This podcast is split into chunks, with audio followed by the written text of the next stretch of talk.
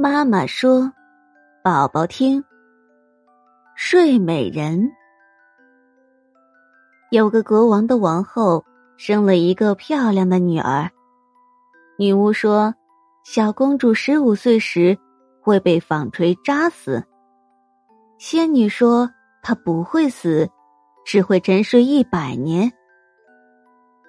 公主长大后更漂亮了。”在快满十五岁时，咒语实现了。纺锤戳到了公主的手指，她立刻倒在一张床上睡着了。不久，王宫周围就被荆棘封锁。一百年后，一位王子路过，他听说了睡美人的故事，立刻就要去看她。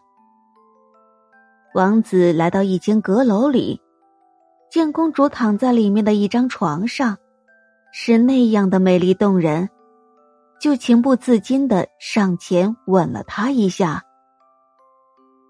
谁知公主的眼睛睁开了，并爱上了王子。王宫里的人也都醒了，他们为公主和王子举行了一场盛大的婚礼。